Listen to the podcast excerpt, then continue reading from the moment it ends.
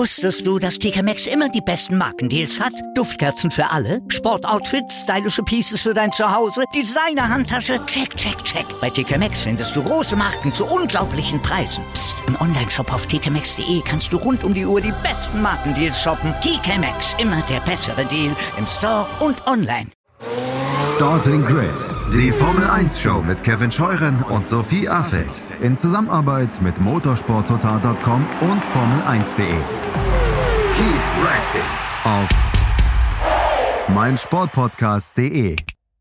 Einen schönen guten Tag und herzlich willkommen zu Starting Grid, eurem Formel 1 Podcast auf meinsportpodcast.de. Die Formel 1 macht Halt an einem neuen Austragungsort. In Miami wird sie an diesem Wochenende fahren und wir wollen euch natürlich auf den neuesten Stand bringen, was die News der Formel 1 angeht und natürlich ein bisschen vorausblicken auf dieses Spektakel, was uns da am Wochenende im Umkreis des Hard Rock Stadiums erwartet. Ich bin Kevin Scheuren und an meiner Seite Sophie Affelt. Hallo Sophie.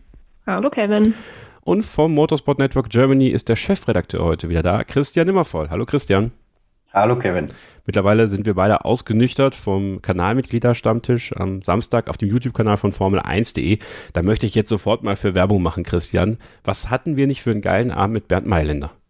Absolut. Der Bernd war ja, ich habe es jetzt gar nicht nachgeschaut, ich glaube, er war annähernd drei Stunden da bei uns, oder? Es, wird, es, waren, es waren auf jeden ja, Fall mehr als drei Stunden. Ja, ähm, und hat sich da echt Zeit genommen, alle Fragen unserer Kanalmitglieder zu beantworten, hat äh, schön seinen Wein mitgebracht, den wir auch getrunken haben, wo Bernd übrigens gesagt hat, äh, wie hat er gemeint, weniger Drehzahl, äh, 12,5 Volumensprozent hatte, aber ich habe die Drehzahl schon ein bisschen gespürt am nächsten Tag, um ehrlich zu sein. Ich, deutlich. ich deutlich. Ich war der Tagesvollste, glaube ich, muss man ehrlicherweise sagen. Also ich war wirklich am Ende so voll. Also dieser Wein ist wirklich empfehlenswert. Mailänder aber darum Wein. geht's ja bei einem Stammtisch, das oder? Stimmt, Dass man auch ja. mal miteinander ein Gläschen trinkt und am Ende die Zunge sich so ein bisschen lockert schon. Also. es war ein cooler Abend. Also wenn ihr da mal mitmachen möchtet, jeden Monat gibt es da einen Kanalmitgliederstammtisch. 3,99 Euro ist, glaube ich, äh, der Preis, den ihr bei YouTube dafür zahlt, quasi Kanalmitglied zu werden. Habt damit die Möglichkeit, während der Live-Chats mit uns zu diskutieren und Fragen zu stellen, die wir dann auch in den, in den Livestreams äh, zu den Formel 1 Wochenenden beantworten. Wir haben uns natürlich da entschlossen, dass wir das nämlich auf die Kanalmitglieder ähm, ja, reduzieren möchten, Christian, weil es einfach, glaube ich, auch für den Umgang untereinander, wir haben das ja letztes Jahr gemerkt, äh, sehr, sehr wertvoll ist. Jetzt haben wir zwar ein paar, die sich dann regelmäßig beteiligen, aber ich finde, qualitativ hat der Live-Chat dadurch absolut gewonnen und eben auch die Diskussion in den Livestreams. Absolut. Und auch der, der Stammtisch ähm, ist halt auch echt ein Feature, das nur so möglich ist. Ähm, weil das ist das Schöne, wenn ich immer Gäste einlade dazu, dann kann ich immer sagen, da sind keine Idioten dabei. Weil das ist natürlich die erste Frage, die man kriegt. Boah, ja, so hier direkt mit Fans und äh, sind da auch welche dabei, die irgendwie so rüpel und aggressiv machen? Habe ich gesagt, nee, noch nie. Echt. Und das, das hilft. Es war echt ein sehr, sehr ich möchte nicht sagen intim, aber ein sehr persönlicher Kreis. Also hat echt jeder äh, Minimum zwei Fragen an Bernd stellen können, ähm, der das hat wollen. Und das ist halt wirklich ein Format, was ich sehr toll und unique finde, weil für trotzdem relativ kleines Geld hat man die Gelegenheit, mal mit so jemandem wirklich zu plaudern. Und das ist nochmal was anderes, als irgendwie für ein Selfie mal schnell zu stehen oder so. Ja, das hat schon eine andere Qualität, finde ich. Aber ich möchte das jetzt gar nicht zu sehr äh, in unsere Eigenwerbung hier abdriften lassen. Alles gut, Kevin. ich habe es ja, ich hab's ja gemacht. Ich habe es ja gemacht und ne, dann habt ihr auch die Möglichkeit, Sophie war auch dabei, Sascha war auch dabei, Sascha Riefe, unser Social Media Guru, ähm, mit uns dann auch ein bisschen dazu quatschen im Stammtisch. Also vielleicht ja was dann für diesen Monat Monat im YouTube-Stammtisch oder natürlich auch bei uns. Also wenn ihr bei uns beim äh, HörerInnen-Stammtisch dabei sein wollt, den werden wir Mitte des Monats machen, dann schreibt mir gerne eine Mail an kevin.scheuren.meinsportpodcast.de, dann kriegen wir das auch hin. Die Formel 1 in Miami, Sophie, und äh, ich möchte gerne das erste Take dafür nutzen, mal so ein bisschen darüber zu sprechen, wie es der Formel 1 in den USA denn so geht. Also seit der Übernahme von Liberty Media ist klar, man möchte ähm, den Weg in die Staaten noch mehr finden, noch mehr in den Mainstream kommen. Und wenn man so ein bisschen schaut, wenn der YouTube-Algorithmus einen das zuspielt und man verfolgt diese Sendung, bei Trevor Noah, bei der Daily Show war Daniel Ricciardo zu Gast unter der Woche. Also auch da immer mal wieder in diesen Late-Night-Talk-Shows, News-Shows, äh, mittlerweile auch Formel-1-Fahrer da. Und ich glaube tatsächlich, das ist ja auch bei dir der Fall gewesen, Drive to Survive hat da wirklich den, den Bärendienst, aber im Positiven erwiesen für die Formel 1 in den USA, ne?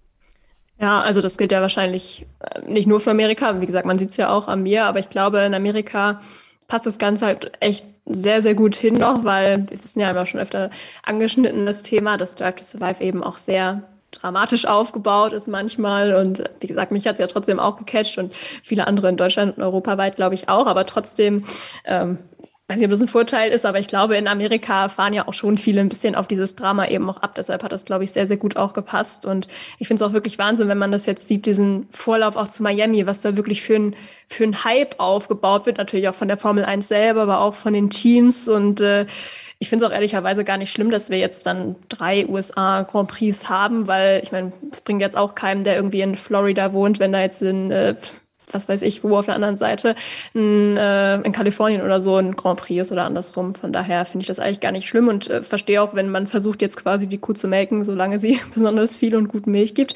Aber klar, ähm, ja, Netflix scheint da, wie gesagt, ich weiß nicht, ob es da irgendwie schon eine Untersuchung gab, aber wir haben es ja auch in Austin letztes Jahr gesehen. Ähm, ich weiß nicht, wie viele Menschen waren da, 400.000 am Wochenende. Also ähm, wirklich Wahnsinn. Das wird auf jeden Fall ein Beitrag dazu geleistet haben. Ich weiß jetzt ehrlicherweise gar nicht, ich meine, Formel 1 war da ja lange kein Thema in Amerika, wie das jetzt gegenüber NASCAR und IndyCar aussieht. Also kann natürlich gut sein, dass da die Quoten immer noch deutlich höher sind, weiß ich aber ehrlicherweise nicht. Aber dieser Schritt ist natürlich schon ja deutlich spürbar. Ja, äh, damit lieferst du mir den perfekten Übergang dazu, wie es denn in den USA mit den TV-Quoten so aussieht. Die Formel 1 läuft ja bei ESPN, also dem führenden Sportnetwork. Äh, ESPN gehört Disney, also da ist man in diesem äh, Kreise mit drin. Und äh, ich habe über Brandon Thurston, der kümmert sich eigentlich sonst mehr um Daten zum Thema Wrestling, weil es natürlich auch da immer wieder interessant ist zu sehen, wie sieht's da im TV-Vergleich aus, weil wir wissen ja, ähm, das meiste Geld, gerade in den USA, geht für Live-Sportrechte über den Tisch, über den Tresen. Und ähm, da hat man wirklich sehr wichtige Rechte, die NBA, Basketball, NFL, Football, MLB, Baseball, aber eben jetzt auch so Rechte wie Wrestling zum Beispiel, aber auch mittlerweile die Formel 1. Und es ist ganz interessant zu sehen, dass die Formel 1 zu einem richtigen ähm, ja, zu einem richtigen Faktor wird im, im Sportrechtemarkt in den USA. Das kann man auch an den TV-Zahlen belegen. Und zwar, wenn wir jetzt mal auf die Altersklasse ab zwei Jahren, also das ist quasi die Gesamtbevölkerung sehen, haben wir 2016 im Durchschnitt bei den Rennen 409.000 Zuschauer gehabt. Das hat sich dann über die Jahre echt gesteigert und 2019 waren wir dann schon bei 584.000 Zuschauern. Das war das erste Jahr mit Drive to Survive. So, da hat es direkt mal von 2016 zu 2019 knapp 180.000 Leute mehr im Durchschnitt eingeschaltet und es hat sich immer weiter gesteigert. Du musst bedenken, wir haben 2019 584.000 im Schnitt gehabt bei 18 Rennen, die in den USA übertragen worden sind. Und 2022, das ist jetzt mal ganz interessant, 2022 haben wir jetzt aktuell fünf Rennen, also mit dem, äh, also die zählen quasi dieses Sprintrennen als Rennen. 918.000 im Schnitt. 918.000 im Schnitt in den gesamten USA über ESPN. Mal zum Vergleich dazu, Sky Deutschland hat im Schnitt so 800.000 bis zu einer Million vielleicht, die zuschauen. Wenn eine Million ist schon hochgegriffen, aber wenn man so zwischen 600.000 und 800.000 im Schnitt und das bei Sky Deutschland bei 80 Millionen Einwohnern, nun empfängt nicht jeder ESPN äh, in den USA, auch ist ja auch ein Cable Network, das heißt, muss man dazu buchen, ähnlich wie es hier so ein bisschen wie mit Sky ist, aber das ist schon eine richtige Steigerung. Und äh, in der werbewirksamsten äh, Altersklasse 18 bis 49, da gibt es ja noch dann das TV-Rating, also quasi der Marktanteil. Und der ist auch nicht zu verhehlen in den USA. Da sind wir 2016 bei 0,11 gestartet, also wirklich recht marginal, ähm, eher so nischensportmäßig. Das hat sich dann 2019, Drive to Survive Staffel 1, gesteigert zu 0,18. Also hat man einen Riesensprung gemacht um, um 0,07 Wertpunkte. Und der Marktanteil hat sich dann noch weiter erhöht. 2022 sind wir aktuell bei 0,34. Ne? Also auch da haben wir eine Verdopplung des Marktanteils, was äh, für die Formel 1 riesig ist. Und das Krasse ist, die Formel 1 Rechte laufen aus in den USA. So, und jetzt habe ich natürlich nicht die Zahlen für IndyCar und für NASCAR, aber ähm, das ist schon interessant zu sehen, dass, Christian, die Formel 1 in den USA durch Drive to Survive, aber sicherlich eben auch durch die neuen Eigentümer Liberty Media ähm, diesen Markt erschließt, der so viele Jahrzehnte eigentlich für die Formel 1 wie verschlossen wirkte. Absolut. Also Bernie Ecclestone hat es ja immer versucht, hat auch immer geträumt von einem Grand Prix in New York, hat es irgendwie nicht so auf die Reihe bekommen. Ich glaube, was gefehlt hat, war einfach so ein richtiges Amerikanisieren ähm, der Vermarktung auch der Formel 1. Das macht Liberty Media jetzt äh, auch durchaus auf den Märkten weltweit, nicht nur für Amerika. Und es kommt ja auch überwiegend ganz gut an. Ähm, Netflix hilft da natürlich auch damit und ganz wichtig ist, glaube ich, auch, es gibt ja den einen oder anderen äh, klassischen, traditionell, traditionell angehauchten Fan, der dann sagt, boah, dreimal USA muss das sein. Weißt du, was ich gerade gemacht habe? Das kann man jetzt natürlich nicht sehen im Podcast, aber ich habe mir gerade mal eine Weltkarte einfach hier geladen ähm, über Wikipedia. Und wenn du dir da mal anschaust, äh, wie, wie, groß die Vereinigten Staaten sind, man vergisst das ja manchmal so ein bisschen als Europäer, ja, der immer in seinen eigenen Saft sich suhlt sozusagen, und wie klein im Vergleich dazu eigentlich Europa ist oder der Teil äh, von Europa, den wir als Formel 1 Kernmarkt bezeichnen, dann ist es eigentlich äh, für eine Weltmeisterschaft ja gar nicht passend gewesen, dass so viel sich in Europa abgespielt hat und so wenig äh, in, in Nordamerika, wenn man mal ganz ehrlich ist. Ja, wohingegen jetzt wir eine schöne Situation haben, du hast einen Grand Prix und das ist immer noch wenig gemessen an der Dichte, die in Europa stattfindet. Aber du hast jetzt einen Grand Prix schön in Nevada dann mit Las Vegas, also eher an der Westküste. Dann haben wir einen an der Ostküste mit Florida äh, und einen, der so ein bisschen zentral gelegen ist in Texas. Ähm, das ist mal was, womit man arbeiten kann. Also die Kritik, die es auch vereinzelt gibt, das ist jetzt zu viel USA, die kann ich ehrlich gesagt, wenn man sich so die globalen Regionen ein bisschen anschaut, nicht verstehen, ja, sondern da muss man ehrlicherweise sagen, ähm, es war eigentlich überfällig, dass das passiert und da sind auch durchaus drei Grand Prix in den USA äh, angemessen, weil man kann ja nicht vergleichen drei Grand Prix in Deutschland äh, mit drei Grand Prix in den USA. Ja? Ganz andere, ganz andere Nummer, weil wie Sophie schon richtig gesagt hat auch, der Fan in Nevada, in Las Vegas hat jetzt sehr wenig davon, äh, wenn irgendwie am nördlichsten Zipfel der Ostküste noch was gefahren wird. Ja, weil das ist für den äh, so, als würden wir, keine Ahnung, nach Moskau fliegen. Ich habe das ja gerade angesprochen, Christian, dass der TV-Vertrag für die Formel 1 dort ausläuft. Nun ist es ja tatsächlich so, dass der Sportrechte-Markt extrem heiß ist aktuell. Ähm, spricht das deiner Meinung nach auch für die generelle Entwicklung der Formel 1, dass man jetzt offensichtlich in der Lage ist, selbst auf so einem Markt wie den USA, wo wo das Geld nochmal ein bisschen freigiebiger fließt, wenn ein TV-Sender merkt, oha, da könnte es was mit Quote geben, da könnte es was mit Alleinstellungsmerkmal geben, mit Exklusivität ein Stück weit auch, weil wir gehen da mal davon aus, dass ein, eine TV-Station, ein Unternehmen sich das zieht und wenn man aber so ein bisschen auf die, auf die durchschnittlichen Startzeiten der, der Rennen mal schaut, aktuell ist es 8.30 Uhr am Morgen. Also die Amerikaner haben sehr viel Formel 1 am Morgen, am Sonntagmorgen, können danach schön in die Kirche gehen ja, und können äh, ihr Leben leben am Sonntag. Äh, ist natürlich auch irgendwie interessant, dass die Formel 1 da eine Nische bedeckt durch die ja sehr hohe Zahl an europäischen Rennen, aber eben auch an ähm, vielleicht auch asiatischen äh, Rennen oder auch im Nahen Osten beziehungsweise in Saudi-Arabien, dass da nochmal die, die Startzeit so ein bisschen gezogen wird und jetzt da man auch die Startzeiten angepasst hat, Jetzt versteht man, glaube ich, erst, warum man das alles gemacht hat, weil ich glaube tatsächlich das Ziel für Liberty ist, und da sind wir ja wieder bei dem Thema, Liberty ist ein Unternehmen, was natürlich auf Gewinnmaximierung schielt, ähm, dass man damit im neuen TV-Deal vielleicht für die Vereinigten Staaten nochmal einen richtigen Rekord ziehen kann, Christian, ne? Ja, ähm, Wobei ich kann das zu wenig beurteilen. Ja. Ich bin jetzt nicht der Experte für einen amerikanischen Sportrechtemarkt, muss ich ganz ehrlich zugeben, aber dass da in Zukunft auch deutlich substanziell mehr Geld fließen wird als bisher, ähm, dafür muss man, glaube ich, kein Experte sein. Das wird definitiv so sein. Da entwickelt sich übrigens auch der Aktienkurs der F-Wonk-Aktie äh, sehr, sehr positiv, die ja auch in äh, New York gelistet ist. Also das ist hundertprozentig so. Ich finde aber, und ähm, ich möchte nicht wie der Anwalt der Formel 1 klingen, aber ich finde, solange die äh, gutes Geld mit dem verdienen, was sie tun und dabei der Fan auch einen Wert generiert, und in Amerika gab es für die Fans halt bisher bei weitem nicht das Angebot wie bis jetzt, ähm, dann habe ich damit eigentlich kein Problem. Also soll es denen gut gehen, ja, um Gottes Willen. Ähm, schwieriger finde ich Themen wie, aber das, das Fass möchten wir heute sicher nicht aufmachen, so wie Saudi-Arabien. Ja, das, mh, hm, da zwickt sich ein bisschen in mir. Aber wenn man sagt, okay, wir erschließen jetzt einen Markt wie Nordamerika, perspektivisch sicher auch China äh, in Zukunft, was da dazukommen wird, dann ist das vielleicht für uns aus der europäischen Perspektive nicht immer toll, weil dann halt mal ein Hockenheimring äh, über die Klinge springt. Aber wenn man ehrlich ist und das global betrachtet, und ich finde, eine Weltmeisterschaft sollte sich immer global betrachten, dann muss man es eigentlich begrüßen, wenn man sagt, so, man geht auch nach China, man geht äh, nach Nordamerika. Man sollte im Übrigen auch, und die Stimmen mehren sich auch gerade, ähm, nach Afrika mit zumindest einem Grand Prix gehen und perspektivisch vielleicht auch mal mehr. Also äh, ich begrüße das und ganz klar werden da äh, nicht nur bei den TV-Verträgen neue finanzielle Sphären gerade aufgemacht, auch was den Franchise-Wert der Teams betrifft zum Beispiel. Das ist auch was, wo sich Liberty so ein bisschen amerikanisch orientiert. Ja, wir kennen das ja von den Baseball, Football-Teams und so weiter, die vor, weiß ich nicht, 25 Jahren noch für Peanuts zu kaufen waren, also gemessen an den Relationen heute. Heute sind das richtig teure Franchises. Und so wird es auch mit den Teams gehen. Also TV-Verträge, Teams, das ähm, beweihräuchert sich gerade alles gegenseitig und solange, wie gesagt, äh, der Fan dabei nicht auf der Strecke bleibt, ist das, finde ich, auch ja nichts Schlimmes. Absolut richtig. Wir machen jetzt eine kurze Pause und dann werden wir mal über den Mainstream-Appeal von Formel-1-Fahrern sprechen und wem man da so ein bisschen eher vielleicht nach vorne drückt, wer da vielleicht ein bisschen hinten überfällt und was das für den amerikanischen Markt auch bezwecken kann, auch mit Hinblick auf das Rennen in Miami, wo sicherlich viele Prominente da sein werden, viele Sportler, um sich auch mit der Formel 1 so ein bisschen zu rühmen. Bleibt dran, hier bei Starting Grid, dem Formel 1 Podcast auf meinsportpodcast.de.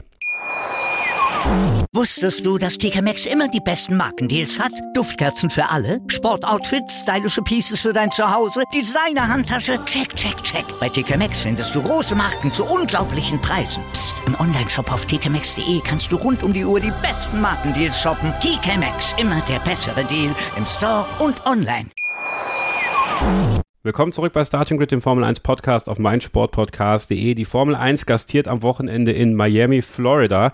Ein neuer Ort, eine, ein, ein neue, eine neue Strecke. Und das wird aufregend. Ich glaube, das wird ein Riesenspektakel. Die Formel 1 wird es extrem inszenieren. Das tun sie ja gerade aktuell auch. Und auch die Teams haben sich da ja hervorgetan. Ich finde, aktueller Sieger ist da auf jeden Fall äh, Haas, Sophie, ne, mit ihrem, was war das, Grand Theft Miami oder so. Äh, auf jeden Fall ähm, ziemlich cooles GTA-inspiriertes Plakat. Äh, vielleicht ganz gut, dass Mazepin nicht mehr dabei ist in dem Fall, aber ähm, ja, insgesamt tun die Formel 1-Teams da viel und ich habe es vorhin im ersten Take schon angesprochen. Und Daniel Ricciardo siehst du plötzlich bei der Daily Show mit Trevor Noah sitzen und ähm, der ist nicht zum ersten Mal da. Lewis Hamilton ist auch dort immer unterwegs und äh, wird gefeatured, war sicherlich auch auf der Met Gala, ich weiß es aber nicht ganz sicher, aber ich würde mal fast davon ausgehen, dass er auch da wieder ein extravagantes Outfit getragen hat. Also äh, die Formel 1 Fahrer kommen immer mehr in diesen Mainstream rein. Und vor 10, 20 Jahren wäre das mit so Typen. Und also sorry, aber mit Michael Schumacher zum Beispiel wäre es vielleicht noch möglich gewesen, aber er wäre eher so Typ Rennfahrer gewesen, während man so einem Daniel Ricciardo, einem Pierre Gasly, einem Lewis Hamilton ja auch diesen gewissen gewissen Sexappeal vielleicht auch für den Mainstream zugestehen kann. Dass einfach attraktive Männer sind, die gut reden können, die gut Auto fahren können und eine sehr gute Mischung ansprechen, um eben ein Mainstream-Publikum, die sogenannten Casual Viewer, irgendwie abzugreifen. Jetzt würde mich mal deine Meinung interessieren, Sophie, ähm, wie du die Mainstream-Fähigkeit von Formel-1-Fahrern einschätzt. Eben durch Drive to Survive ist die Formel 1 in den USA mehr in den Mainstream gerückt. Netflix hat da extrem geholfen. Jetzt sitzen die Fahrer dann eben bei Modenschauen, ähm, bei Night, äh, bei, bei so TV-Talkshows am Abend, also auch, wo viel junges Publikum zuguckt. Ähm, hättest du den Fahrern das so auf diese Weise zugetraut, diesen Mainstream so spielen zu können? Und welche Fahrer siehst du da besonders bevorteilt, sag ich mal, um diesen Mainstream-Appeal immer noch weiter auszureizen für die Formel 1? Ja, also ich glaube insgesamt, also du hast jetzt eben auch Michael Schumacher ja als Beispiel gebracht. Ich glaube, da doch einfach, und da muss man Liberty Media vielleicht auch ein bisschen danken, dann dieses ganze Social Media Thema, was da aufkam. Ich glaube, das hat auch schon zu diesem Mainstream natürlich extrem beigetragen, auch dass man einfach mehr von dem Privatleben auch mitbekommt.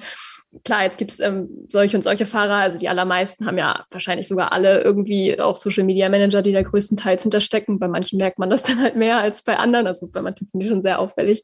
Ähm, ist ja aber auch völlig okay, hat ja auch nicht jeder Bock drauf. Ähm, also so ein Sebastian Vettel, der macht das ja, wissen wir ja alle auch nicht selbst, von daher ich glaube, das hilft aber auf jeden Fall, ähm, ja, was das Thema Mainstream auch angeht.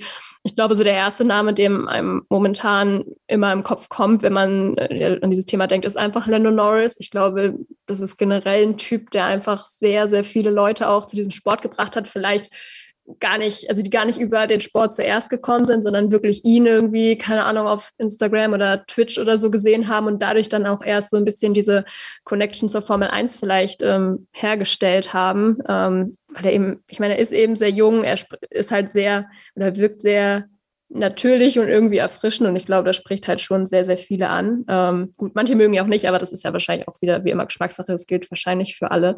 Ähm, Daniel Ricciardo ist da auch eben schon angesprochen, der ja, Amerika ja auch sehr verbunden ist. Ähm, ja, also ähm, ist auf jeden Fall ein großes Thema. Und ähm, gut, jetzt gibt es andererseits auch so Leute wie Max Verstappen. Ich glaube, das haben wir auch letztes Jahr gesagt, das ist auch ein Fahrer, der insgesamt schon viel an Popularität gewonnen hat. Das war aber eben auch größtenteils vielleicht der Fall, weil eben viele Lewis Hamilton nicht mehr siegen wollen, sehen wollten, weil ich weiß nicht, ob der sonst so ein Typ ist, mit dem man sich so viel identifizieren kann, sag ich mal, wobei das Lewis Hamilton wahrscheinlich ähm, noch weniger ist. Aber ähm, ja, ich finde, der Max Verstappen wirkt manchmal nicht so nahbar, wie es jetzt vielleicht ein Lando Norris tut oder ein Pierre Gasly vielleicht auch tut.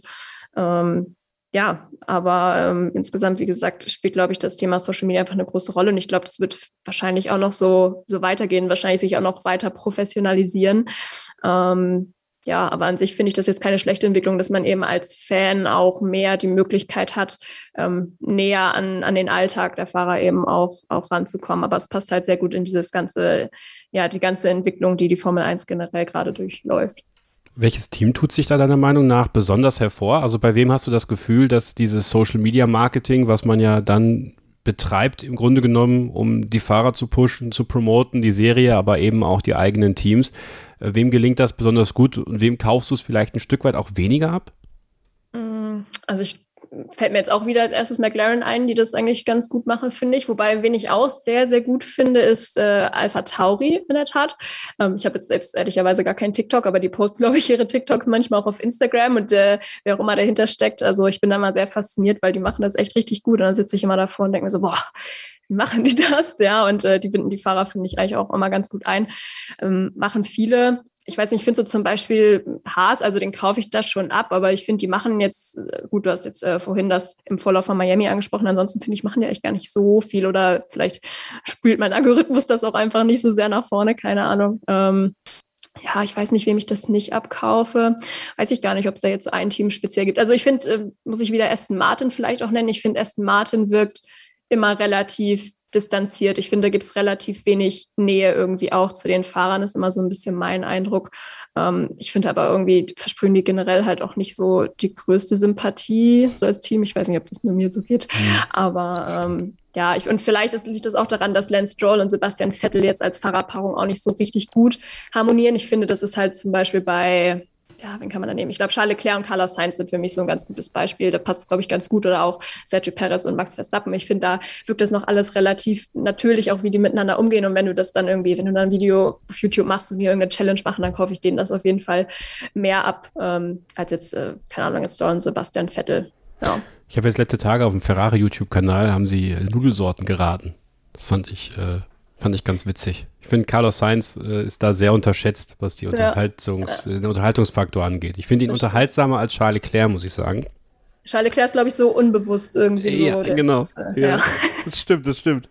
Ähm, Christian, du bist ja jetzt schon ein paar Jahre länger dabei als äh, Sophie und als ich, was die Formel 1 angeht und was auch die Außendarstellung der Fahrer angeht. Und da würde mich mal interessieren, ob du bei folgender These mitgehst. Die Formel 1-Fahrer entwickeln sich derzeit weg von reinen Sportlern hin zu Entertainern. Ja, gehe ich mit.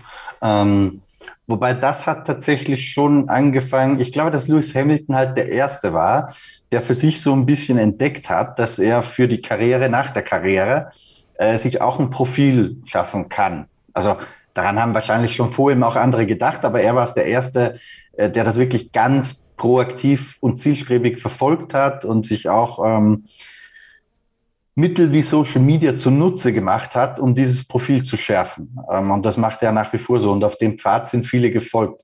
Was jetzt gerade äh, vor dem Hintergrund Wachstum in, in Nordamerika äh, ein Thema ist, ist halt, Lewis Hamilton wird nicht mehr ewig fahren. Ähm, und deswegen ist es, glaube ich, wichtig, weil er ist absolut der alles überstrahlende Superstar. Also er ist der einzige globale Star, den die Formel 1 hat, würde ich sagen. Wenn man globaler Star misst an der, äh, an einem Maßstab eines Tom Brady zum Beispiel, ja, da, in der Liga spielt nur Lewis Hamilton aus der Formel 1 meiner Meinung nach. Da wird doch Max Verstappen äh, nie spielen, weil Max halt doch irgendwie sehr viel mehr Racer ist als Entertainer. Also würde ich mitgehen, Sophie hat es unnahbar genannt vorhin. Auf eine andere Art ist, ist ja auch eine coole Socke, aber halt nicht der, der über Social Media Millionenpublikum begeistern wird, glaube ich.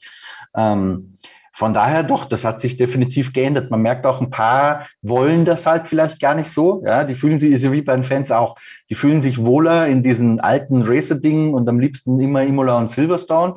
Äh, Sebastian Vettel würde ich mal vorsichtig in die Ecke einordnen. Max Verstappen auch ein bisschen oder fällt mir da noch einer ein, keine Ahnung. Und dann gibt's halt die meistens sind sie auch ein bisschen jünger, Lando Norris, Danny Ricciardo, ähm, die halt sagen, nee, okay, ich, ich mache das und ich habe da auch Spaß dran, weil das ist ja das Schöne dran. Auch wenn die natürlich das auch aus äh, kommerziellen Gründen wahrscheinlich machen äh, oder auch gebeten werden von Sponsoren und Teams, äh, das so ein bisschen zu machen. Das wird wie, wie selbstverständlich in Zukunft in jedem Fahrervertrag drinstehen. Ähm, Glaube ich schon, dass es bei den meisten halt auch so wirkt, als hätten sie auch wirklich Spaß dran.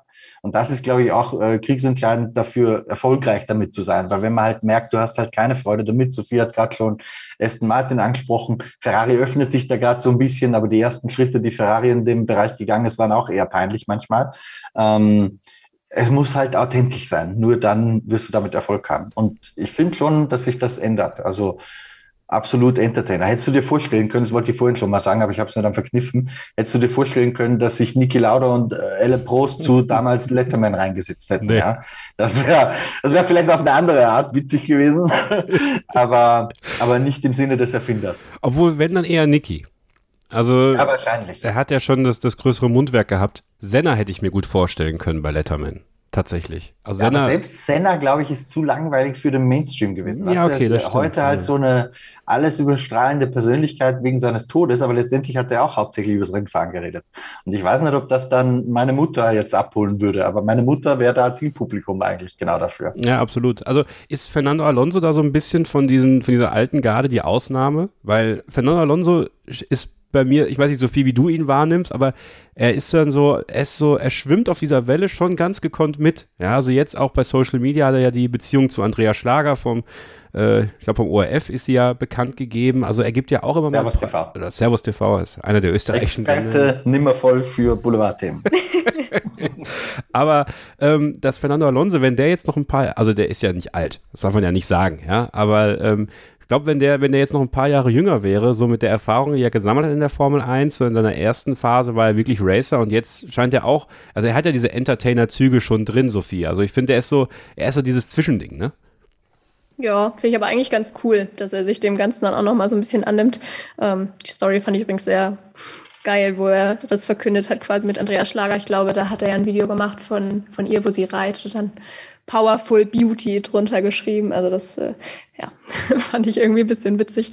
Aber ähm, ja, finde ich eigentlich echt ganz cool, dass er sich dem so annimmt, weil er ist halt alterstechnisch ja, glaube ich, so ein bisschen in der Nähe von Sebastian Vettel. Ne? Ich weiß gerade die genauen Jahreszahlen, ehrlicherweise nicht, aber ähm, das ist halt irgendwie ein kompletter Gegensatz eigentlich. Ne? Also ich, ja gut, er ist jetzt kein Social-Media-Guru, der jetzt irgendwie auf TikTok wahrscheinlich irgendwelche lustigen Videos dreht, so wie Walter Bottas zum Beispiel. Der ist da ja äh, ein bisschen der Experte, das ist ja so ein bisschen sein, ähm, ja, so ein Ding, was man ihm ja irgendwie auch zuschiebt, ähm, seit er bei Mercedes ist. Ich glaube, bei Alfa Romeo haben sie das jetzt auch ein bisschen übernommen. Aber ähm, ja, finde ich echt äh, schön zu sehen, dass er da auch ein bisschen mitmacht und äh, das schadet ihm sicherlich ja auch nicht, was seine Beliebtheit angeht und passt, finde ich, auch ein bisschen so zu dieser Entwicklung jetzt gerade. Wir haben ja auch gesagt, ich habe ihn, wie gesagt, früher ähm, vor seinem Comeback sozusagen jetzt ja nicht so erlebt, aber ähm, viele sagen ja schon, dass er jetzt auch ein bisschen sympathischer ist, ein bisschen lockerer ist vielleicht. Und ähm, das würde für mich dann auch wieder ein bisschen dazu passen. Also ja, mal gucken. Ich weiß ehrlicherweise gar nicht, ob ich auf Instagram folge, aber ähm, könnte ich auf jeden Fall mal tun. Scheint sich ja dann doch ab und zu zu lohnen. Ja, ähm, Walter Bottas. Also dann Faktenchecker Nimmervoll meldet sich zu Wort. Fernando Alonso ist richtig, richtig alt. Der ist 40, also so alt wie ich. ja. Sogar ein paar Monate älter. Sebastian Vettel wirkt zwar manchmal älter, ist aber tatsächlich erst 34. Ja, okay. Bitte was? Ja, gut, aber es ist ja, ja. schon eine, eine Riege. So Krass. Ne? In den 30ern bis 40ern, würde ich mal sagen. Waren die nicht beide zu ihrer Zeit mal die jüngsten Formel-1-Weltmeister aller Zeiten? Ja, ja. Wahnsinn. Mein Gott, ey, Zeit vergeht, Freunde. Das ist echt krass. Ähm, jetzt Fernando soeben gefolgt. 4,2 Millionen Follower hat er. Das ist jetzt auch nicht, nicht so schlecht. Nee. Also ich, ich habe jetzt auch die genauen Zahlen. Ich glaube, Lewis Hamilton ist da ganz klar die Nummer eins, äh, was die Social Media Follower angeht. Und dann reihen sie sich dann dahinter ein. Ähm, ist natürlich auch ganz interessant, Christian. Wir haben mal so ein bisschen angesprochen, so dieses Thema weiche Währung Social Media Follower. Ne? Also auch für zukünftige Rennfahrer. Wenn wir jetzt wirklich davon ausgehen, dass der Entertainment-Faktor in der Formel 1 größer wird, was man jetzt gut finden kann oder nicht gut finden kann, aber auf jeden Fall wird es ein Faktor sein und gerade wenn dann ähm, auf so einem wichtigen Markt wie Nordamerika, ähm, wenn der Eigentümer amerikanisch bleibt, dass man da natürlich mit einem mit einem gewissen Charisma und aber eben auch diesen diesen Social Media Zahlen durchaus für sich Werbung machen kann. Also sollte man vielleicht als junger Fahrer heutzutage wirklich Social Media äh, bestens beherrschen, ne? Absolut, also ich glaube, da, da gibt es gar keine Diskussion mehr drüber. Übrigens würde ich die Einschränkung, wenn der Eigentümer amerikanisch bleibt, wegnehmen, denn selbst wenn das irgendwie jemand aus Usbekistan ist, äh, wird der ein Interesse dran haben, die, die Dollarkuh zu melken. Und die Dollars, die wachsen nun mal in Nordamerika oder ein sehr großer Teil davon. Ähm, China ist sicher der nächste große Markt, glaube ich, den, den man da ins Visier fassen wird. Da werden wir auch ein bis zwei Grand Prix sehen, bin ich überzeugt davon, mittelfristig wieder. Gab es ja auch schon, gibt es ja auch schon. Ähm, ja, so, das gehört dazu heutzutage. Also ganz ehrlich, das ist zwar manchmal ein bisschen paradox, weil sehr viel auf Social Media passiert, was so die, die Bubble, äh, Dinosaurier Formel 1 Journalisten wie ich teilweise gar nicht mitbekommt. Stichwort Andrea Schlager und Fernando Alonso.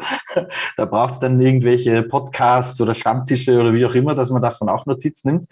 Ähm, aber auch der Formel 1 Journalismus wird sich ja verändern, ja, in, und in die Richtung Social Media. Aber das wäre ein, das wäre ein Thema für einen eigenen Podcast wahrscheinlich mal. Ja, können wir ähm, machen.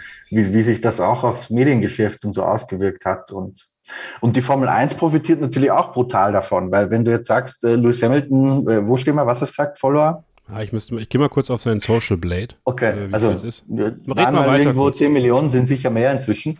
Ähm, wenn du sagst, das sind ja nicht alles auch Fans, die zwangsläufig dem Formel 1 Tennis folgen, aber du hast halt trotzdem über ganz viele Fahrer, weil er ja nicht der einzige ist. Du hast äh, einen in England, Lewis Hamilton, der super alles überstrahlt, Daniel Ricciardo hat halt ganz viele in Australien. Und so erreichst du halt auch wiederum Fans, gar nicht über den offiziellen Kanal oder über die offizielle TV-Übertragung oder der, der sich die australische, in Anführungsstrichen, Motorsport aktuell kauft. Ja. Das hat sich halt einfach völlig verändert ähm, und für die Fans meiner Meinung nach zum Positiven. Solange der Fan dazu in der Lage ist, immer noch ein bisschen zu filtern, was ist jetzt vielleicht hier ein bisschen gespielt, gescriptet, ähm, künstlich lustig gemacht und was ist dann, äh, wenn es, also ich finde schon nach wie vor, dass auch die traditionellen Medien, so wie wir, ihre Berechtigung haben und sogar ganz im Gegenteil immer wichtiger werden, weil natürlich die Teams und Fahrer versuchen, das auch so ein bisschen zu umschiffen und nur ihre positiven Botschaften anzubringen. Ähm, aber das äh, koexistiert halt nebeneinander her und man muss sich nichts vormachen. Der Social Media Teil wird immer wichtiger, weil er halt was zeigt, was man bisher nicht gesehen hat. Und Social Media nehme ich jetzt mal ausdrücklich auch Netflix dazu, weil wann hast du schon die Gelegenheit, mal bei Familie Science beim Abendessenmäuschen zu sein? Ja, das sind halt, auch wenn sie natürlich äh, fürs, fürs TV gemacht sind und dementsprechend nicht hundertprozentig authentisch, kriegst halt trotzdem einen Blick, den es einfach vorher so nicht gab. Und das ist schon cool. Also Lewis Hamilton hat, also Social Blade will mittlerweile, dass man sich anmeldet. Schade, weil da gab es immer den perfekten Überblick. Also bei äh, Instagram hat Lewis Hamilton 27,8 Millionen Follower. Und bei Facebook kommen nochmal 5 Millionen dazu. So, dann sind wir, Sophie, du rechnest mit? Nee. Schade. Also sind wir schon bei 27 plus 5, sind wir bei 32 Millionen und bei Twitter sind es nochmal, so, nochmal hier kurz warten. 32 Millionen plus 7,2 Millionen bei Twitter, also bei fast 40 Millionen Followern für Lewis Hamilton. Halb Deutschland followt also quasi Lewis Hamilton auf seinen Social Media Kanälen. Also ne, da sieht man mal, was, was das ausmachen kann. Ne? Und wenn natürlich jetzt andere Fahrer da annähernd rankommen könnten, was natürlich super schwierig ist, aber weil Lewis Hamilton ja auch, ist jetzt wieder ein prominentes Thema und es wird wieder einige von euch nerven, dass wir den Namen Lewis Hamilton wählen. Aber er ist halt einfach der, der Massenstar der Formel 1 und ähm, ich denke mal, da hat man seitens der Promoter sicherlich ein Interesse, da andere Fahrer auch in diese Sphären zu bekommen. Es wird natürlich an den anderen Fahrern liegen, das auch machen zu wollen. Also Daniel Ricciardo fühlt sich extrem wohl in diesen Talkshows und kommt extrem sympathisch rüber. Das kann man nicht anders sagen. Ich glaube, Pierre Gasly ist auch jemand, der da unterschätzt wird, ähm, der zusätzlich zu seinem, dann auch sein französischer Akzent kommt, der glaube ich auch noch super ankommt. Also wirklich, ich glaube, dass Pierre Gasly einen extrem großen Mainstream-Appeal hätte äh, und auch hat, ist ja, also selbst wenn diese Alpha Tauri-Klamotten modelt, ist es ja, sieht er ja gut aus darin. Und ähm, ja, es wird sich einfach anders entwickeln. Also die Zeit der puren Racer ist einfach, glaube ich, vorbei und das müssen wir uns alle irgendwo eingestehen und die Formel 1 nutzt das natürlich und auch Unternehmen nutzen das natürlich. Also wir haben jetzt wieder viele Kryptowährungen, die jetzt nochmal als Sponsoren einsteigen, was ich sehr suspekt finde, aber das liegt einfach daran, dass mir diese Kryptowährungen nicht nah sind und äh, ich nicht so richtig weiß, ob das jetzt eine Blase ist, die da aufgeht, die manche Teams in Gefahr bringen kann irgendwann. Aber eben auch ähm, ja, Autohersteller, die dann in die Formel 1 kommen, die natürlich auch diesen Effekt nutzen wollen. Die Wertsteigerung der Formel 1 ist äh, ein Riesenthema, auch für den Volkswagen-Konzern. Und da gibt es jetzt, ja, kann man wirklich sagen, Nägel und Köpfe, die gemacht worden sind. Wir sprechen gleich drüber. Nach einer kurzen Pause mit Christian Nimmervoll, der dieses Thema seit Monaten beackert, äh, die neuesten Neuigkeiten zum VW-Einstieg in die Formel 1 und was das dann auch wiederum mit dem nordamerikanischen Markt zu tun haben kann.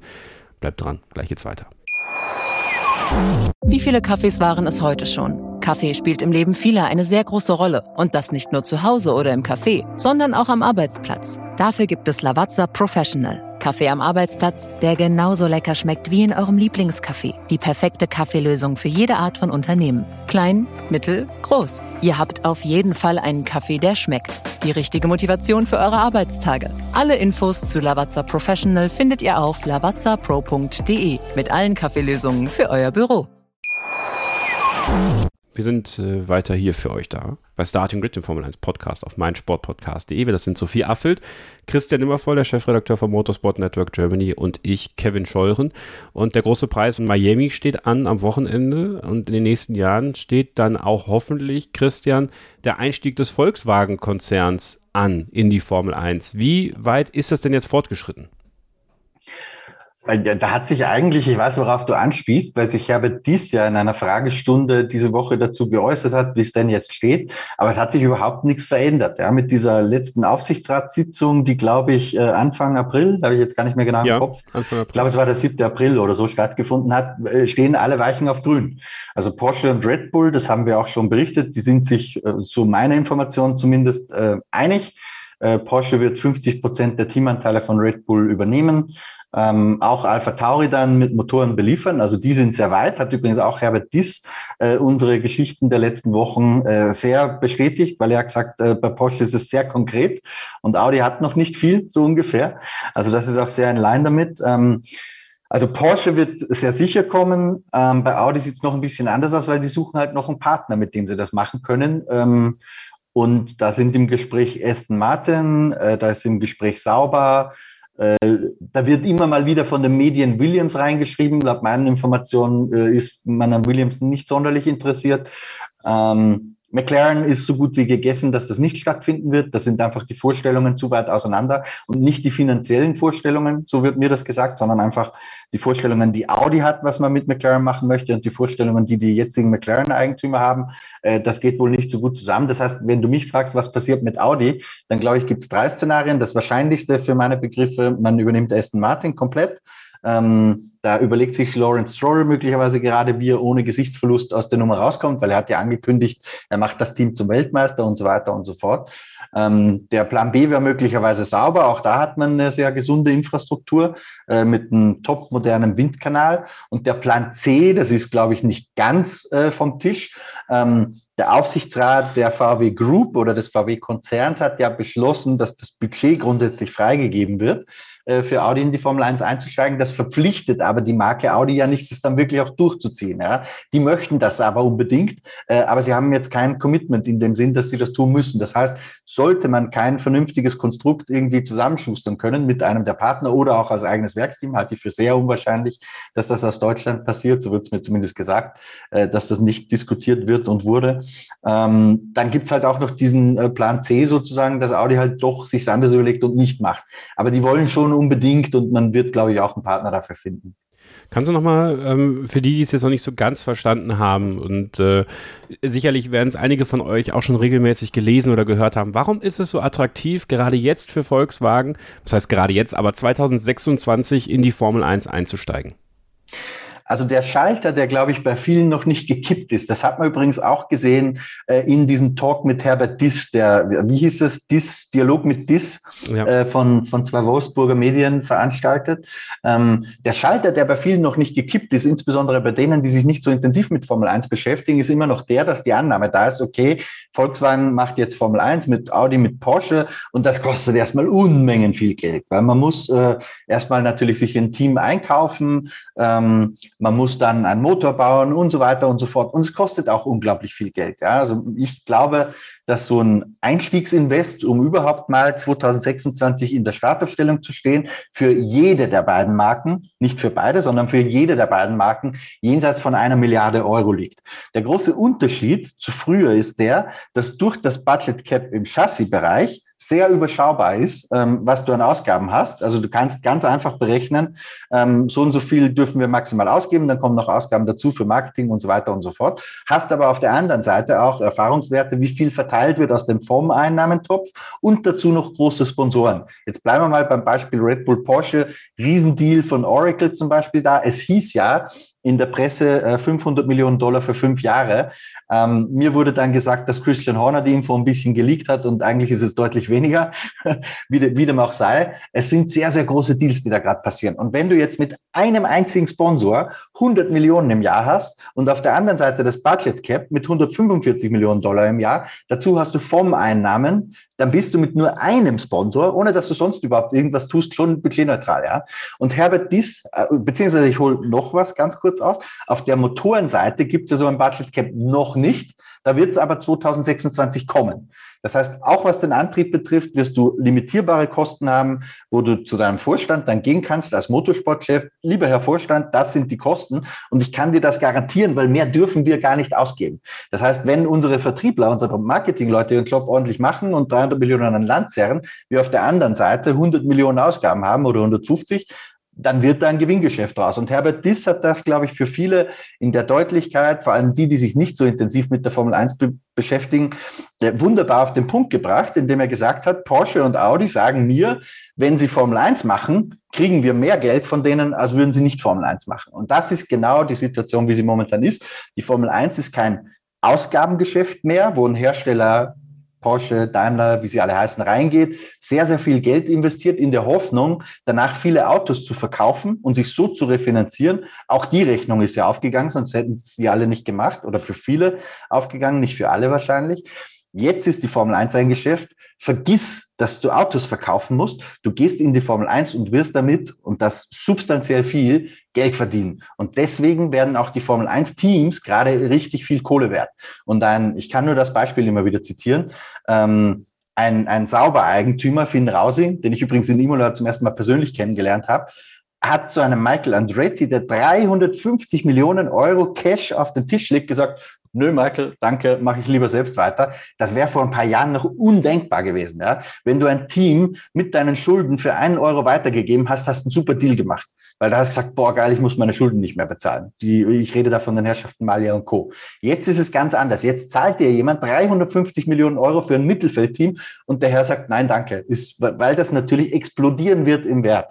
Also ich bin mir sehr, sehr sicher, die, was ich so höre aus der Branche, werden die, die Team-Franchises jetzt schon mit über einer Milliarde Euro bewertet. So Teams wie Mercedes, Red Bull, Ferrari.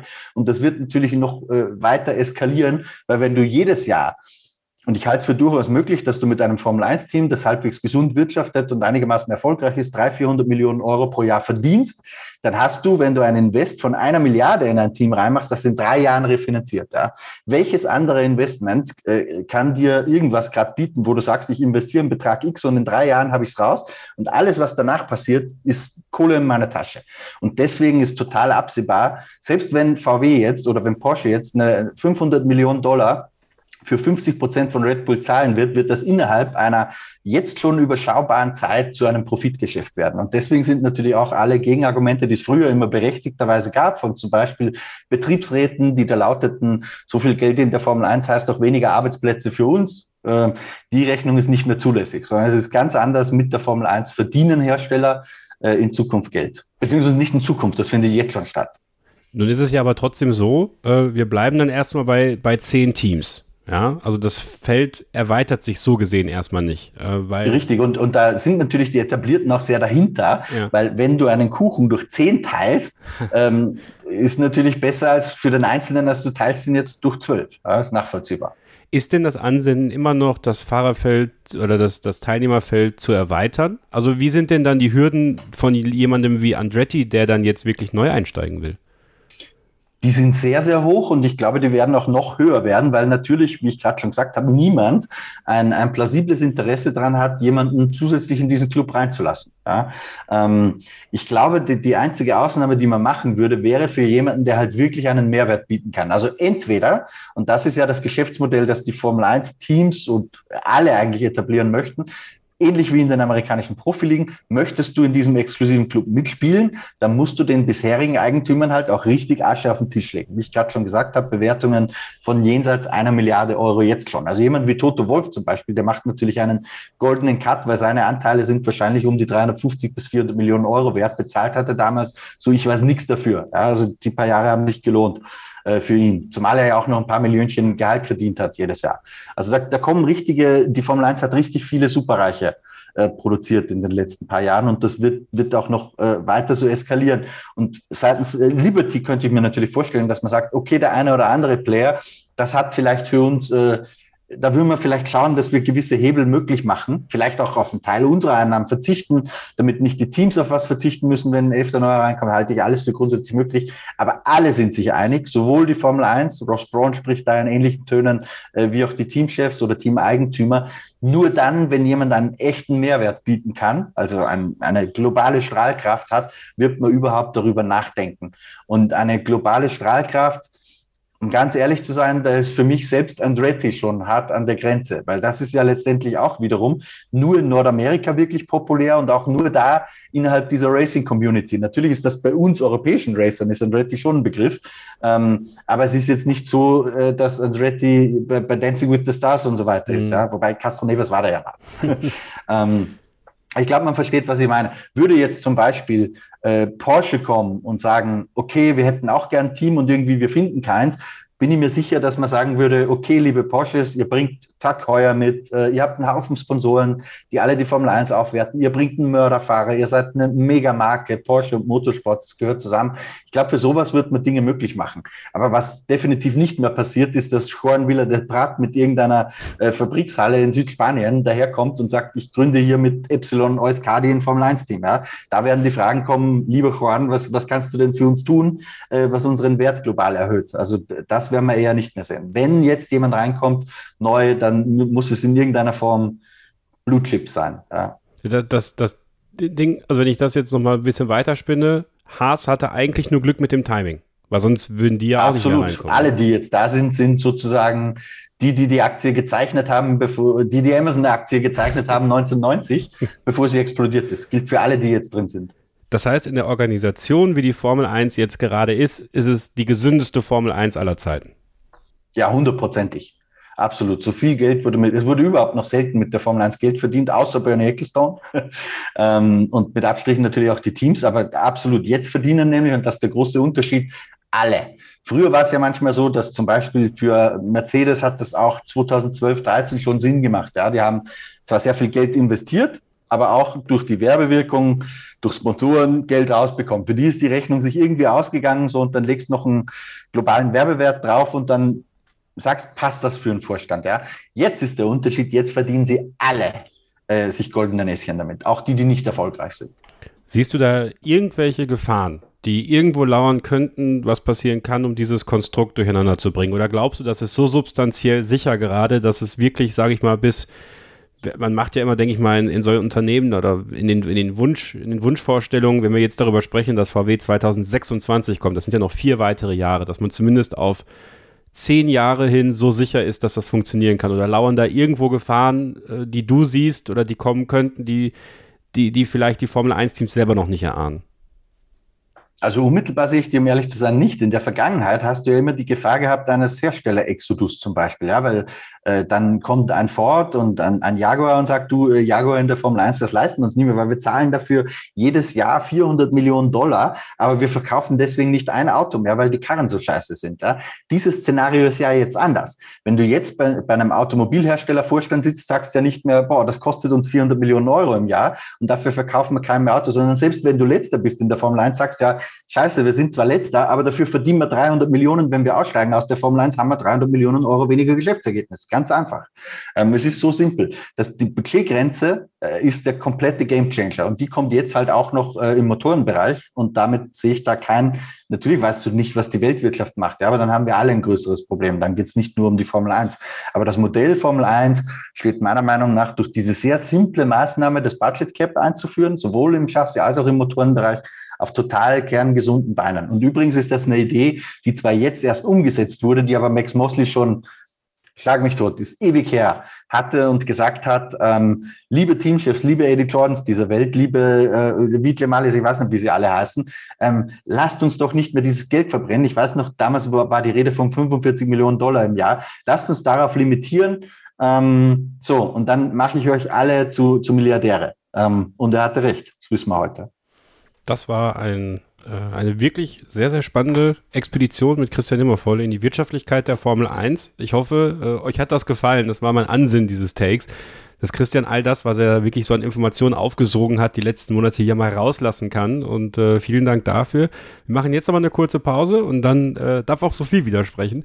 Und zwar, äh, wenn wir dann auf diesen großen Preis von Miami noch ein bisschen dezidierter vorausblicken und natürlich auch unsere Tipps abgeben. Bleibt dran, noch einmal gleich zurück hier bei Starting with dem Formel 1 Podcast auf meinsportpodcast.de.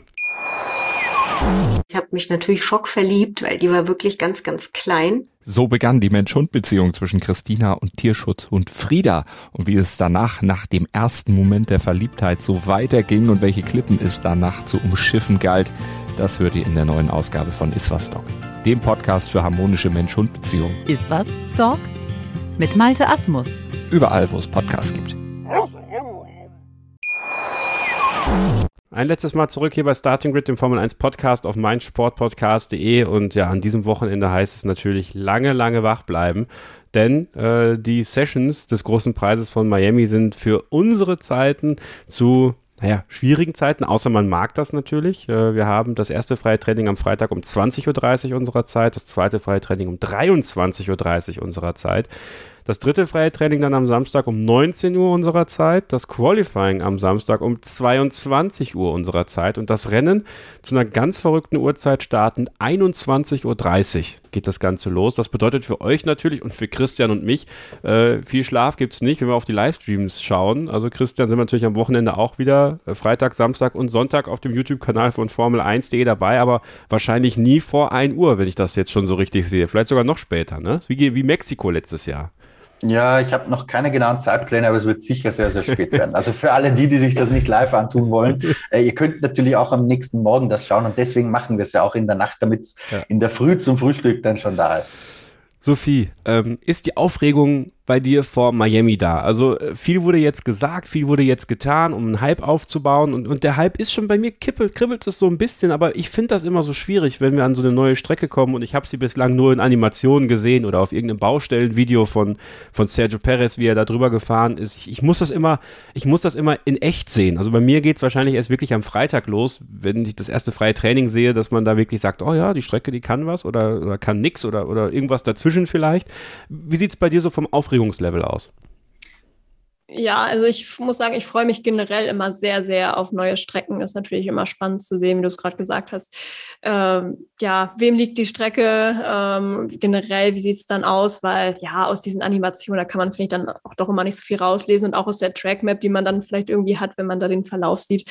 Ja, klar kann man da sehen, okay, vielleicht ist da eine Überholmöglichkeit oder nicht, aber ich glaube, richtig erkennen wird man es dann halt eben erst, ähm, ja, wenn es auf die Trainings oder vielleicht dann auch erst das Qualifying und das Rennen zugeht. Ist eigentlich ja quasi ein Parkplatzrennen, ja, das darf man wahrscheinlich so gar nicht sagen, weil das erinnert wahrscheinlich schlechte Erinnerungen dann an, keine Ahnung, Las Vegas oder so von den 80ern oder wann das war. Ähm, ich glaube, es ist, soll ja schon so ein bisschen so ein permanenter Vibe sein, sage ich mal, von der Strecke. Deshalb, ich bin sehr gespannt. Ich finde, es gibt gute und schlechte Stadtkurse. Ich finde zum Beispiel Baku mag ich sehr, sehr gerne als Kurs an sich.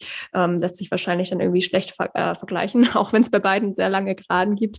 Ähm, aber ich lasse mich da einfach positiv oder überhaupt überraschen, weil, wie gesagt, das kann man vorher halt immer schlecht sagen, wie gut das Racing da wirklich ist. Und deshalb gebe ich dem Ganzen auch eine Chance. Ähm, ich muss sagen, so dieses ganze Drumherum, äh, gesagt, der, der Hype, ja, der wurde wirklich krass aufgebaut. Ich finde aber, es ist selbst für die Formel 1 wirklich ein extrem krasses Maß an Luxus und Glamour ist. Jetzt kann man auch wieder sagen, ja, okay, typisch Amerika vielleicht. Ich habe aber auch irgendwie einen Kommentar gesehen, ich glaube von einem amerikanischen Fan auf Twitter, der irgendwie auch gesagt hat, es geht einfach mehr darum, diesen Grand Prix für Promis attraktiv zu machen und man betreibt halt so viel Aufwand, Miami so darzustellen, wie wir Europäer sich das vorstellen, um, um irgendwie davon abzulenken, dass das Event eigentlich auch in irgendeinem Vorort stattfindet. Also es ist ja auch nicht Miami Downtown, sondern Miami Garden. Das ist ja, ich weiß gar nicht genau, wie weit weg, 20 Kilometer oder so, keine Ahnung. Und äh, wenn man sich dann anguckt, Sachen wie diesen künstlichen Yachthafen, da denke ich mir dann, pff, boah, ich weiß nicht, muss das wirklich sein? Muss man da jetzt auf Monaco machen, obwohl man es eigentlich nicht ist? Also auch das mit diesem Fake-Wasser. Einerseits finde ich es lächerlich, andererseits finde ich es noch besser als äh, ja, irgendwie Geld aus dem, noch mehr Geld aus dem Fenster zu werfen. Ähm, ich will es aber auch nicht alles schlecht machen. Also ich glaube, für uns äh, vom Fernseher ist es echt ganz cool zu sehen ähm, und auch ganz attraktiv fürs Auge, auch diese türkise Farbe, mit der sie da die Strecke angemalt haben. Also das äh, macht, glaube ich, schon gute Laune und für Sponsoren ist es eben auch super. Ich frage mich halt so, was jetzt nach meiner Vorfreude gefragt, aber wenn ich mir auch so die Fans vor Ort angucke, frage ich mich auch, okay, erreicht man damit die Ziele, die man eigentlich hat, weil ich habe das Gefühl, es geht eben mehr um das Drumrum und dieses ganze Entertainment und ich habe so ein bisschen das Gefühl, dass das Racing an sich ein bisschen mehr in den Hintergrund tritt, obwohl ja eigentlich das Racing an sich das Entertainment sein sollte. Und jetzt haben wir irgendwie einen Fake-Strand mit Schwimmbecken. Wir haben eine Eröffnungsfeier am Donnerstag, die im Fernsehen übertragen wird. Ich weiß nicht, ob in Deutschland, aber auf jeden Fall ja auch bei Sky UK. Wir haben irgendwelche Musikfestivals, Hotels, die irgendwelche Sim-Racing-Sachen da veranstalten und ja, von daher, sorry, ich bin jetzt noch gerade voll von deiner Frage weg, aber äh, ich beende den Punkt jetzt noch kurz. Frage ich mich halt, wenn man dann auch irgendwelche Tagestickets da verkauft für 600 Dollar ähm, und klar, es wurde angenommen, die Tickets waren ruckzuck ausverkauft, deshalb macht man es natürlich auch, aber da frage ich mich halt einerseits sagt man, dass man Fans in Amerika gewinnen will und da irgendwie den Markt vergrößern will und auf der anderen Seite verwehrt man es aber durch die Preise auch quasi diesen 0815-Fan, diesen Sport dann irgendwie auch mal live zu erleben. Das finde ich irgendwie so ein bisschen schade und ist halt auch ein krasser Gegensatz zu manch anderen Rennen, wenn wir das jetzt mit Imola oder Spa vergleichen. Aber wie gesagt, jetzt so als Fan ich als Fan vom Fernseher freue mich natürlich äh, schon sehr drauf und gut, liegt jetzt auch in meiner aktuellen Situation. Ich bin ja gerade bei Sky im Praktikum, wissen ja vielleicht schon einige und da ich da auch das erste Mal ein bisschen beteiligt bin jetzt dieses Wochenende, ähm, freue ich mich da auf jeden Fall generell schon sehr drauf und bin sehr gespannt, wie das wird. Von daher ähm, insgesamt, auch wenn ich jetzt gefühlt viel Negatives gesagt habe, ähm, blicke ich dem Ganzen schon mit, mit Vorfreude entgegen, ja. Was machst du da jetzt eigentlich genau? Beim Praktikum, ja. ja. ich das wüsste. Viele, viele Off-Matzen schneiden, Recherche, Aufträge. Wahrscheinlich weiß jetzt die Hälfte auch gar nicht, was Off-Matzen sind, aber ähm, wie auch immer, Recherchen, die ähm, ja, nix wie auch immer. Das musst du jetzt kurz erklären. Hey, Matzen ist eine meiner Lieblingsbands. Ja. gut, also vielleicht kurz zur Erklärung, bevor das jetzt alle googeln. Also Matzen sind ja an sich Beiträge. Off-Matzen ist ja quasi eingeblendete Bilder, die man dann quasi drüber spielt über das, was dann zum Beispiel Peter oder ähm, Ralf oder irgendwer dann sagen. Also passende Bilder einfach dazu. Und genau, also die unterstützt man dann halt auch bei der Sendung so ein bisschen, ähm, die Moderatoren, Kommentatoren und ähm, genau, das ist so bis jetzt das, was ich halt weiß. Aber ich kann sicherlich mal berichten, wenn dann das Wochenende auch hinter uns liegt, ähm, wie es so war insgesamt. Ja, das hoffe ich doch. Also äh, würde würd ich mich natürlich freuen, wenn du nächste Woche so ein bisschen hier darüber erzählst, auch, äh, weil ich glaube, das ist für den einen oder anderen, für mich auch tatsächlich sehr, sehr spannend. Und äh, wie gesagt, Sky schreibt ja aktuell auch das Volo aus und äh, meine Top-Kandidatin da ist natürlich Sophie Affelt. Das äh, sage ich immer wieder. Und äh, natürlich trotzdem schade wäre, weil ich glaube, damit mit Starting wird irgendwann schwer. Aber äh, ich würde es dir, würd's dir sehr gönnen. Aber erstmal jetzt Praktikum, Erfahrungen sammeln. Ich finde, das ist ganz wichtig. Ähm, ist immer ein guter Rat für alle, die es in den Medien zu was bringen möchten. Äh, man muss sehr viel Dreck fressen, bevor man dann mal äh, was richtig Cooles machen kann. Wie diesen Podcast zum Beispiel auch, ja, Christian. Oder mit dir Livestreams machen. Das ist kein Dreck fressen. Das ist einfach nur sehr spätes Wachbleiben bei so einem USA-Rennen. Aber das mache ich natürlich gerne. Ähm, Christian, es ist natürlich schwierig zu sagen, wer da jetzt irgendwie einen Vorteil hat oder sowas, wer nicht.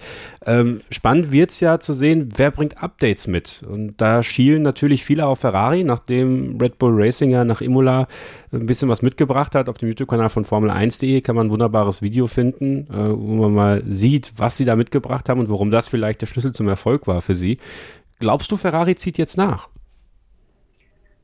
Ich weiß es, um ehrlich zu sein, gar nicht. Gibt es dazu eine Aussage? Ich, das ist mir so ein bisschen vorbeigerutscht. Bei Updates ja. habe ich äh, erstmal Mercedes auf dem Zettel. Bei Ferrari war, weißt du vielleicht sogar mehr. Ich habe jetzt nichts unmittelbar gehört. Um Ferrari, Ferrari sagt, zumindest war das das, was ich zuletzt gelesen habe, dass die grundsätzliche Basis erstmal so bleiben soll. Also okay, klang das jetzt für mich nicht so, dass sie was nach Miami mitnehmen würden. Sophie, hast du noch was anderes gelesen? Ich glaube, die wollen halt hauptsächlich einfach ähm, das Auto mehr auf Medium Downforce Paket halt trimmen. Ähm, ich glaube, das war so das Hauptsächliche und halt weiter an dem Bouncing halt arbeiten. Aber ich glaube sonst ähm, keine größeren Sachen. Ne. Ja, so, also bei Ferrari limitiert, wer, wer, schon was angekündigt hat, ist Mercedes. Ähm, und da ist es tatsächlich auch richtungsweisend. Ich glaube, dass man für die Mercedes-Fans unter unseren Zuhörern jetzt ein bisschen die Erwartungen senken muss. Das wird sicher nicht ein Update sein oder sehr wahrscheinlich nicht ein Update sein, wo die plötzlich äh, wieder Rennen gewinnen aus eigener Kraft. Ja. Und ich glaube, dass sie das auch selbst gar nicht erwarten. Aber richtungsweisend ist es deswegen, weil, glaube ich, man sich so langsam die Frage anstellt, zu fragen, ist dieses Konzept, so wie wir es haben, das vielleicht in der Theorie sehr hohe Abtriebswerte generiert, aber in der Praxis können wir die nicht entfalten, weil wir einfach dieses Porpoising haben. Ist das vielleicht nicht nur eine Setup-Geschichte, sondern ist das wirklich was Konzeptionelles, was wir nicht korrigieren können? Und da hat, ich glaube, es war Andrew Schofflin, wenn ich mich recht erinnere, äh, auch tatsächlich in diesem YouTube-Video von Mercedes angekündigt, dass man nach Miami was bringen wird. Ähm, und nämlich was bringen wird, wo man dann hofft, erkennen zu können, Klappt das mit diesem Konzept noch?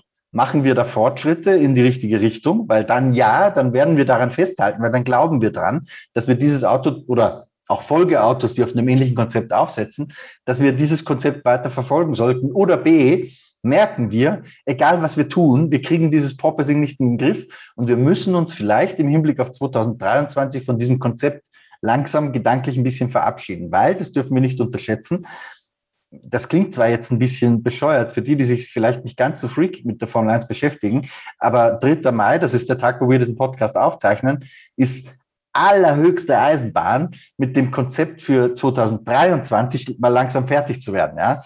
Die Weichen, die, die Grund, natürlich werden da noch Frontflügel, 10.000 Varianten designt und so weiter, aber das Grundkonzept, das muss jetzt mal langsam feststehen fürs nächstjährige Auto.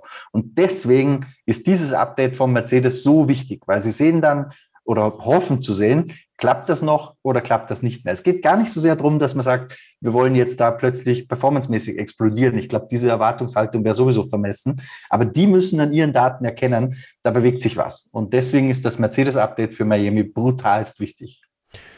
Wir sind sehr gespannt drauf, wer was mitbringt, ne? weil im Endeffekt äh, gerade Mercedes ist unter Zugzwang. Ich glaube, das ist völlig klar, wenn jetzt McLaren auch weiter von hinten schiebt ähm, und die scheinen ja wirklich aktuell ganz gut unterwegs zu sein. Ich bin ganz gespannt darauf, ob das Layout dem McLaren tatsächlich dann zugute kommt. Äh, ich würde mich freuen, wenn Daniel Ricciardo ein erfolgreiches Wochenende hat in einem Land, was er einfach sehr schätzt und sehr mag.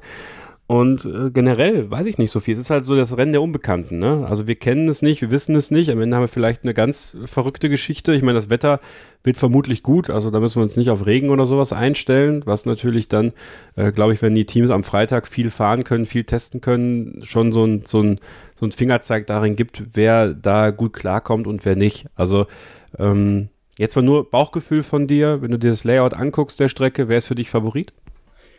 Ja, ich würde schon sagen Red Bull. Man muss natürlich versuchen, sich da jetzt nicht so mitreißen zu lassen von dem Doppelsieg. Ähm, ich meine, Melbourne sah es ja noch vor einigen Wochen nicht so gut aus, aber ich finde es ganz spannend, da vielleicht auch zu sehen, ähm, ob sich da mehr zeigt, ob die Updates auch wirklich so viel gebracht haben und dass das nicht nur den Bedingungen dann auch in Imola geschuldet war. Ähm, ich glaube, dass die Strecke den ganz gut liegen sollte. Wie gesagt, wir wissen es nicht so genau, aber ähm, die zwei langen Geraden dürften ja dem Auto ganz gut entgegenkommen. Das ist ja eh ein Auto, was sich äh, ja, was mit wenig Abtrieb sich eigentlich ganz wohl fühlt und ähm, der Honda-Motor Honda war jetzt auch nicht so schlecht. Verstappen und Perez sind eben gerade auch in sehr, sehr guter Form. Also ähm, sehe ich die schon leicht vorne. Da ist nur wie immer das Thema, die Zuverlässigkeit kann natürlich immer dafür eine negative Überraschung sorgen. Aber mein Gefühl würde mir jetzt auch Red Bull sagen. Ich bin aber auch sehr für verrückte Geschichten, äh, die du hm. angesprochen hast. Also schauen wir mal. Und ich habe sogar irgendwann unter der Woche jetzt auch äh, eine Wettervorhersage mit Regen gesehen. Aber vielleicht ähm, hat sich das inzwischen auch schon wieder geändert. Ähm, würde ich eigentlich auch nicht so verkehrt finden. Christian, nicht frage ich nicht nach deinem Bauchgefühl für äh, den Favoriten, sondern nach einer Überraschung. Also im, im, Amerikanischen würde man sagen Dark Horse. Wer ist dein, wer ist vom Bauchgefühl her, du hast jede Menge Bauch, dein Dark Horse? Ach du willst, du, ähm, willst du das Spotify? Ja, jetzt hätte ich mich, jetzt habe ich mir so sehr überlegt, eine sinnvolle Antwort und hätte sogar eine gefunden gehabt für die Favoriten. Tja, ähm, gebe ich dir nicht. Ähm, nee, Außenseiter-Tipp, keine Ahnung. Alonso wäre irgendwie so einer, mhm. oder? Ja, ja. Für so eine Strecke tatsächlich, warum auch immer, bin ich auch bei Alpine, was das angeht. Ich, ich könnte noch nicht mal sagen, warum, aber wie du schon richtig sagst, auch Alonso fühlt sich in Amerika ja eigentlich ganz wohl. Äh, jetzt mit der, mit der neuen Liebe. Ja, vielleicht nochmal ein bisschen freier. Also ja, ich, würde ich wohl mitgehen, Christian. Würde ich wohl mitgehen. Ähm, und noch eine letzte Sache. Ein Gerücht tut sich gerade auf, dass bei Williams, Christian, ein Fahrerwechsel bevorstehen könnte. Äh, Nicolas Latifi soll wohl auf dem Abstellgleis schon stehen. Man gräbt aktuell seitens Williams wohl an Oscar Piastri als seinen Nachfolger. Das wird Sophie natürlich total freuen, ja, wenn Oscar Piastri endlich sein Cockpit bekäme. Ähm, wie realistisch ist das, Christian? Weil äh, Papa Latifi ja auch in dieses Team investiert. Da kann ich jetzt ehrlich gesagt gar nichts dazu sagen, weil ich das auch noch nicht mit irgendjemandem besprochen habe. Grundsätzlich äh, hat Jost Capito ja immer schon den Eindruck vermittelt, dass er jetzt nicht äh, einer von denen ist, die sagen, wir brauchen möglichst viel Geld, um das Team zu finanzieren, weil, haben wir ja vorhin schon mal einen Monolog gehabt, äh, Geld ohnehin in Hülle und Fülle vorhanden sein wird in den nächsten Jahren. Und Piastri ist natürlich ähm, derjenige, den du haben möchtest in deinem Team. Ja, gerade für Williams ergibt das möglicherweise Sinn, auch wenn ihn Alpine sicher nicht langfristig aus dem Vertrag entlassen würde, sondern wenn dann nur als Leihgabe, würde ich schätzen. Aber lange Rede, kurzer Sinn. Das wird absolut Sinn ergeben. Ich glaube auch, dass Williams nicht glaubt, dass Latifi der ist, mit dem sie jetzt die Spitze der Formel 1 erobern werden. Ähm, aber ob wirklich substanziell was dahinter steckt, habe ich ehrlich gesagt keine Infos at this stage. Dann werden wir das natürlich am Wochenende für euch versuchen in Erfahrung zu bringen, dann in den Livestreams auf dem YouTube-Kanal von Formel1.de und generell natürlich jeden Tag auf Formel1.de nachzulesen. Noch schnell das Tippspiel.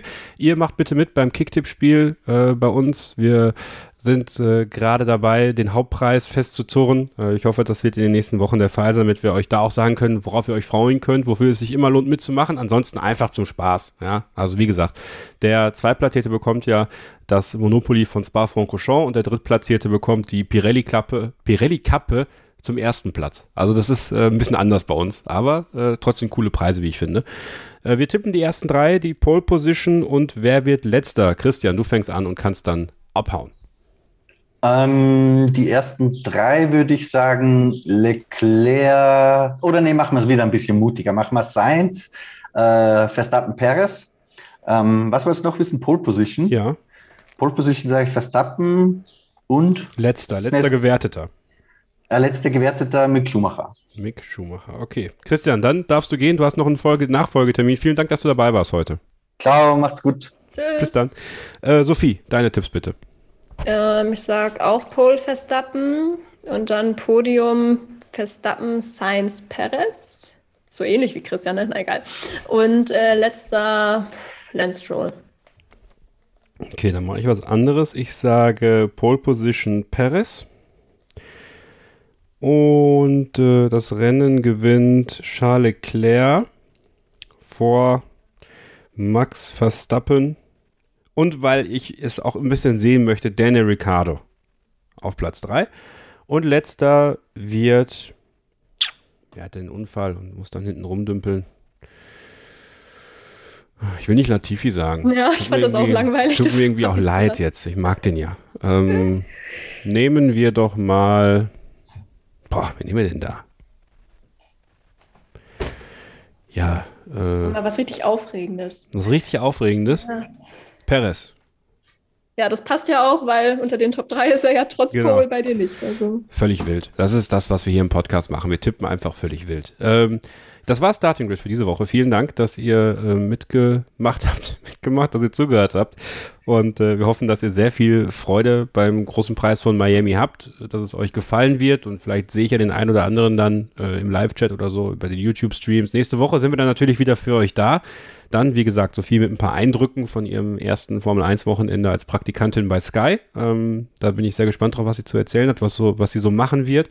Ja, und wenn ihr mögt, dann folgt uns doch allen auf unseren Social Media Kanälen, Starting Grid Kanäle, alle verlinkt in den Show Notes. Wenn ihr uns privat folgen wollt, dann at Sophie Affelt bei Twitter, at Christian, äh, MST-Christian N für Christian Nimmervoll und at Kevin-Scheuren. Für mich würde uns sehr freuen, wenn ihr das auch machen würdet. Ja, und dann bedanke ich mich natürlich auch bei dir, Sophie. Sehr gerne, danke dir. Bis nächste Woche, passt ihr dann bitte aufeinander auf, bleibt gesund und keep racing. Wie viele Kaffees waren es heute schon? Kaffee spielt im Leben vieler eine sehr große Rolle. Und das nicht nur zu Hause oder im Café, sondern auch am Arbeitsplatz. Dafür gibt es Lavazza Professional. Kaffee am Arbeitsplatz, der genauso lecker schmeckt wie in eurem Lieblingscafé. Die perfekte Kaffeelösung für jede Art von Unternehmen. Klein, mittel, groß. Ihr habt auf jeden Fall einen Kaffee, der schmeckt. Die richtige Motivation für eure Arbeitstage. Alle Infos zu Lavazza Professional findet ihr auf lavazzapro.de mit allen Kaffeelösungen für euer Büro. Starting Grid, die Formel 1 Show mit Kevin Scheuren und Sophie Affeld in Zusammenarbeit mit motorsporttotal.com und Formel1.de. Keep racing auf meinsportpodcast.de.